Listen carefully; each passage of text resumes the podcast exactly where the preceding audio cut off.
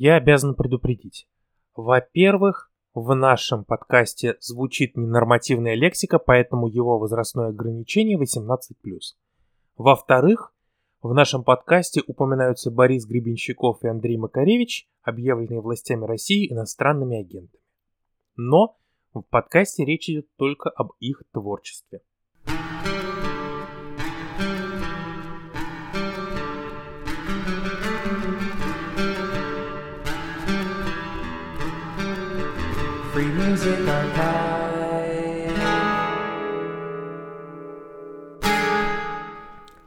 Магнитного хлеба.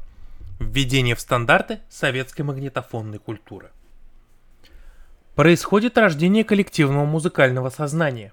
Миллионы магнитофонов страны сливаются в духовную индустрию, по кассетному селектору откликаются миллионы душ. Это явление.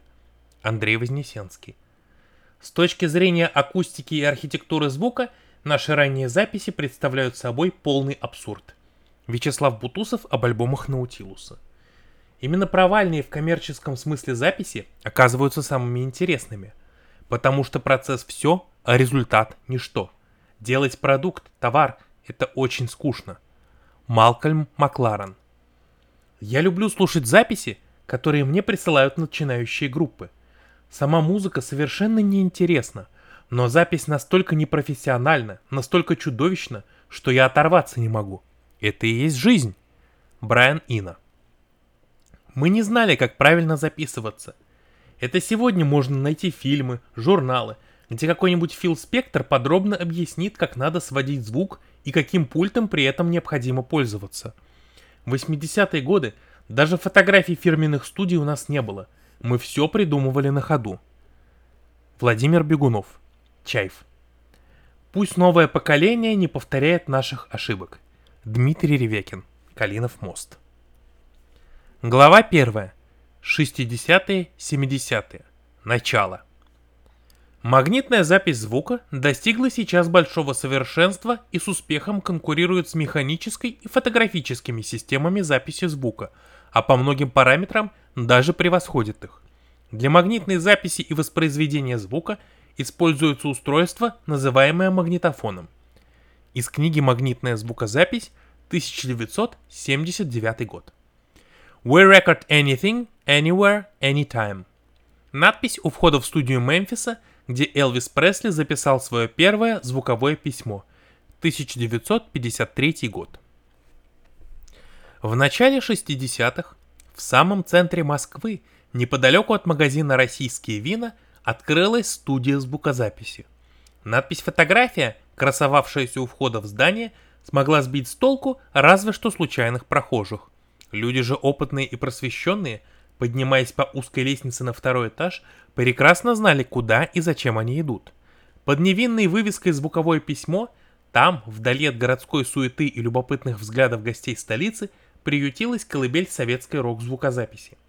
Колыбель была похожа на фотолабораторию и представляла собой небольшую комнату, в которой было тихо, как в музее изобразительных искусств имени Александра Сергеевича Пушкина. Тяжелые темные шторы на окнах наглухо отгораживали этот оазис от реалий внешнего мира. Сурового вида мужчина в галстуке, отзывавшийся на обращение дядя Женя, был владельцем настоящего студийного магнитофона – Фамилию дяди Жени, впрочем, как и марку магнитофона, вспомнить сегодня не представляется возможным. Обыкновенным посетителям он записывал в студии звуковые письма поздравления. Проверенным клиентам дядя Женя собственноручно записывал из-под полы рок-н-роллы Пресли и раннего Акуджаву, а чуть позже дворовые песни Высоцкого и опальный твист королевы красоты в исполнении Муслима Магомаева. Принцип работы студии был простой. Сигнал с выхода магнитофона – шел на допотопный станок с крюком. Судя по всему, стационарный проигрыватель. Из крюка торчала похожая на гвоздь игла, которая соприкасалась с гибкой самодельной пластинкой, выскребала с нее пластмассовую стружку. Пластинки делались из рентгеновских снимков, подбираемых на помойках вблизи городских больниц. На снимок вмещалась только одна песня, и все это счастье ценой в рубль именовалось записью на костях. В конце 60-х, в эпоху расширения каталога подпольных записей, очередь к дяде Жене порой вываливалась на улицу. Это было достойное зрелище. У входа в здание стояли вороватого вида пацаны, одетые в полосатые клеши и сшитые из кожзаменителя шестиугольные кепки а-ля Ринго Стар. Как несложно догадаться, далеко не все из них торопились продекламировать стишок для мамы или старенькой бабушки. Едва ли кто-то из них знал, что лет 15 назад молодой Элвис Пресли спел на день рождения матери свое первое звуковое письмо. Студия просуществовала более 20 лет и свое предназначение выполнила с лихвой. За это время клиентами звукового письма стали сотни будущих рок-музыкантов, продюсеров, журналистов. Как гласит история, постоянными посетителями заведения на улице Горького были первый советский рокер Александр Градский и первый советский магнитофонный писатель Александр Агеев. Градский записывал у дяди Жени, к примеру, Тутти Фрути Литл Ричарда – Саша Агеев записывал все подряд. В 1965 году я продал коллекцию марок и купил мономагнитофон Комета, вспоминает он. На оставшиеся деньги я приобрел радиоприемник Спидола, чтобы слушать голос Америки. Спустя полтора десятка лет Агеев станет одним из первых просветителей, начавших целенаправленно распространять на магнитофонных катушках советский рок-андеграунд. Пока же, в неполные 16 лет, он начал карьеру рок-миссионера с пропаганды творчества Битлз. Когда в 67 году ко мне попал диск «Сержант Пеппер», я провел первую коммерческую операцию, вспоминает Агеев. В компаньоны я взял ребят со двора, среди которых были владелец пластинки и обладатель переносного магнитофона Яуза-20. Вечером мы уселись в скверике на Лермонтовской и врубили на полную мощность Битлз. Дело было необычное, музыка громкой, и вскоре возвращавшийся с работы народ начал кучковаться возле нас. Лениво пожевывая хлеб, мы набрали кучу телефонов и адресов людей, желавших стать обладателями записи.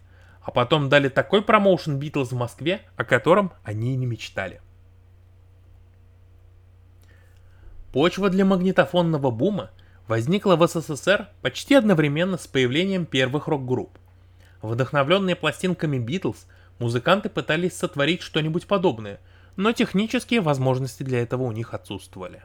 Записи осуществлялись на примитивной бытовой аппаратуре, и слушать подобные шедевры могли лишь люди, знавшие азбуку Морзе и обладавшие богатым воображением. Куда лучше обстояли дела с живыми выступлениями. Рок-концерты, как правило, были боевыми. Сгорали усилители, разбивались об пол самопальные гитары. Динамики вылетали из колонок, зрители из окон, администрация с работы. Скучать в те времена не приходилось. Один из первых столичных рок-клубов находился вблизи Киевского вокзала, на том самом месте, где нынче красуется гостиница Редисон Славянская. Маленький и невзрачный клуб Горбунова, не путать с ДК имени Горбунова, вмещал сотни-две зрителей и снаружи напоминал сортир. Открывая заплеванную дверь, фаны сразу же отказывались внутри крохотного зала – но до входа, на котором сиротливо болтался тетрадный листок с надписью «Дискотека», еще нужно было добраться. В середине 70-х на Сайшина в клуб Горбунова ходила вся хиповая Москва. Перед началом концертов здесь собирался цвет столичной тусовки. Мама Рыба, Бека Рыжий, Вася Лонг, Сашка Агеев, вечно пьяный Эдик Мамин и музыканты ведущих рок-групп. Касса клуба находилась высоко над землей – и представляла собой туннель глубиной сантиметров 70. Поскольку вокруг происходила страшная толчая и руки дотягивались до цели далеко не всегда, 50 копеек швыряли в направлении невидимого кассира, словно гранату в амбразуру дота. Каждые три минуты из темного отверстия кассы доносился визгливый старческий голос. «Не кидайте, пожалуйста, деньги, прошу вас, не кидайте деньги». У входа в клуб – Неподвижно стоял Амбалвася, в оловянных глазах которого застыл немой вопрос «Где билет?». Стон полураздавленных фанов «Билет в кассе у бабушки» был единственно правильным ответом и служил гарантией пропуска в зал. Портвейн-доляр ценой в 98 копеек или еще более дешевую золотую осень Вася, как правило, не отбирал. Порой во время концертов случались побоища между не попавшими в зал хипарями и местной урлой – Тогда привокзальная милиция пыталась прервать акцию и пресечь творимое у нее под носом безобразие. Поскольку делалось это не слишком оперативно, бухие зрители по команде Шухер успевали дружно покинуть клуб через вторую дверь. Спасаться приходилось бегством, резво перепрыгивая через железнодорожные пути. Густые волосы детей цветов развивались на ветру, словно флаги над башнями. Погоня, правда, случалась нечасто. Стражи порядка в то время были еще лояльными и незлопамятными, как в телесериале «Следствие ведут знатоки». Несмотря на легкий стрём, в клубе Горбунова успели выступить почти все культовые рок-составы Москвы. Скоморохи, Машина времени, Високосное лето, а также англоязычные Рубиновая атака и Удачное приобретение. Две последние команды были особенно хороши. Рубиновая атака во главе с Владимиром Рацкевичем играла нечто среднее между Хендриксом и Дорс. Делали они это настолько громко, что рубильник с током администрация клуба вырубала уже на третьей-четвертой песне – Ведомое Лешей Беловым удачное приобретение пропагандировало яростный ритм блюз в духе Крим Флитвуд Мэк. Вдобавок ко всем своим достоинствам, они не только чувствовали дух времени, но и умели играть на инструментах. Я помню, что если у музыкантов 70-х дома были гитары, пианино, магнитофон, то они обязательно пытались записывать альбомы, вспоминает басист удачного приобретения Владимир Матецкий. Хрипели, резали пленку, делали коллажи, что-то булькали под водой, под влиянием Битлз. Желания записать одну песню не было. Было желание зафиксировать 40 минут музыки. Все вокруг выпускали альбомы. У меня был приятель, который записал более десятка альбомов с оригинальными названиями по 14-15 композиций в каждом. Кто их слышал? Где они теперь? Ни один из фаворитов клуба Горбунова не оставил после себя полноценных альбомов, кроме «Машины времени». Жаль, что не удалось записаться находившимся в глубоком подполье второму дыханию, красным дьяволятам, русско-турецкой войне. И лишь энергичный лидер скоморохов Александр Горацкий эпизодически умудрялся проникать на студию Всесоюзного радио, но в полноценный цикл песен эти разрозненные сессии так и не воплотились. Аналогичная ситуация была и в других городах – в 70-е годы мыслей об альбомах у нас не было, вспоминает лидер Санкт-Петербурга Владимир Рикшан. Происходило это потому, что у рок-музыкантов не существовало никакой возможности записываться. В промежутке между 70-м и 74-м годами у Санкт-Петербурга было как минимум три концертные программы, которые так и остались незафиксированными. Хардроковые россияне Жоры Ордановского также не смогли оставить на пленке следы своей деятельности. К числу неудачников – можно отнести лесных братьев, 2001, аргонавтов, зеркало, орнамент и загадочного Валерия Черкасова, пытавшегося выделить психоделические интонации в мелодии гимна СССР. Мы лишены возможности оценивать вклад в рок-движение таких групп, как Фламинго, Галактика, Ну Погоди и многих-многих других, говорил в интервью журналу Рокси легендарный звукорежиссер Андрей Тропилла. Вымерли целые направления, Наиболее интересные люди ушли, так и не оставив следа. Нерасторопность многих несостоявшихся рок-героев 70-х частично оправдывал лютый дефицит магнитофонной пленки. Долгое время в торговой сети было можно приобрести бобины только в комплекте с магнитофоном. Когда владелец магнитофона записывал на девятой скорости эту единственную катушку, для него наступал конец света. Мы знали телефон Мосгорторг справки – по которому можно было получить информацию, когда поступит в продажу определенный вид товара, в частности магнитофонная пленка, вспоминает Агеев. Дозвониться туда было практически нереально. 70-е годы представляли собой время неоформленной рок-мифологии. Записываться музыкантам было негде и не на чем.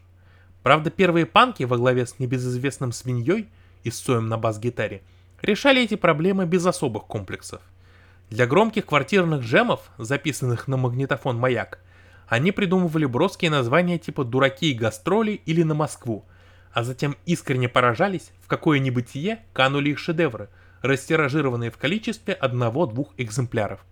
С другой стороны, в рамках избранного безумия подобный подход к творчеству смотрелся довольно органично.